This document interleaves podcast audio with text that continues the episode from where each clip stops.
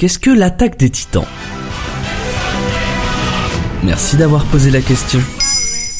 Vous en avez peut-être entendu parler sous l'appellation du Game of Thrones du manga, mais la comparaison est purement mercantile. Alors certes, comme dans l'œuvre de George Martin, on ne rigole pas des masses et on perd la vie plutôt facilement. Certes, l'inspiration de l'univers est typiquement inspirée d'une certaine idée d'un médiévalisme européen, mais c'est bien tout, et on vous en parle tout de suite. Et ça raconte quoi? Avant ça, laisse-moi contextualiser le tout. C'est en septembre 2009 que paraît au Japon le premier chapitre de Shingeki no Kyojin, écrit et dessiné par Hajime Isayama, une histoire qu'il traîne avec lui depuis ses 19 ans, et donc publié dans le Bezatsu Shonen Magazine de l'énorme éditeur Kodansha. La pratique est courante au Japon, on prépublie des histoires dans les magazines histoire de tester leur popularité, et seules les œuvres qui rencontrent le plus de succès seront reliées en tomes et vendues en librairie. Et on a donc affaire du shonen fantastique. Quand on dit shonen, pensez à Naruto, Dragon Ball, One Piece, des histoires pensées pour plaire à un jeune public masculin, même si cela fait longtemps que les frontières de ces lectorats ont explosé pour joyeusement se mélanger. Ok ok mais, mais ça raconte quoi? Aussitôt le manga intrigue, car détonne par la noirceur du récit et une violence bien plus cruelle et terre à terre qu'à l'accoutumée dans les œuvres de ses collègues.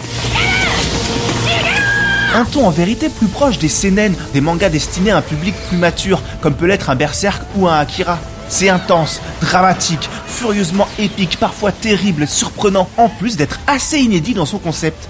Alors le succès est quasi immédiat et phénoménal dans chaque pays où il se voit traduit. On parle de plus de 100 millions d'exemplaires vendus dans le monde, sans compter toutes les séries dérivées. Super, mais l'histoire du coup Seul un dessin maladroit et hésitant qui, s'il peut contribuer au malaise de l'histoire, peut rebuter les lecteurs les moins aventuriers. Heureusement qu'il dit manga à succès dit adaptation d'animé. Et l'attaque des titans n'y a pas échappé en 2013. Et là visuellement, on est dans le haut du panier.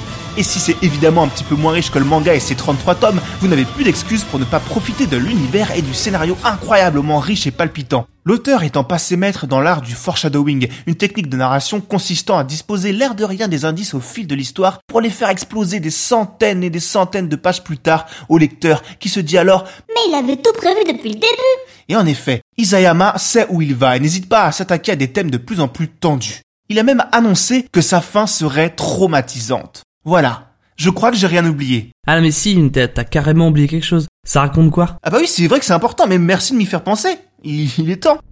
Imaginez-vous habiter une cité encerclée d'immenses murs de pierre, ou plutôt reclus dans une cité, car vous n'en sortirez pas. Car ces murs sont là pour vous protéger, car derrière eux vivent d'immenses titans cruels. On ne sait pas d'où ils viennent, quand ils sont arrivés, ce qu'il y avait avant ces murs. Sauf que s'ils brisent ces murs, c'est la fin de l'humanité. La lutte semble perdue d'avance, d'autant que les mystères s'amoncellent. Les hommes trouveront-ils une solution ou sont-ils voués à disparaître d'une cause dont ils ne comprennent rien? Vous le saurez en lisant L'attaque des titans, tout est traduit chez Pika Édition, les trois premières saisons sont dispo chez Netflix, et la quatrième, dernière saison parue à ce jour, vient de se conclure chez Wakanim. L'histoire touchant à sa fin au Japon, c'est le moment de s'y mettre. Maintenant, vous savez. En moins de 3 minutes, nous répondons à votre question. Que voulez-vous savoir? Posez vos questions en commentaire sur les plateformes audio et sur le compte Twitter de Maintenant vous savez Culture.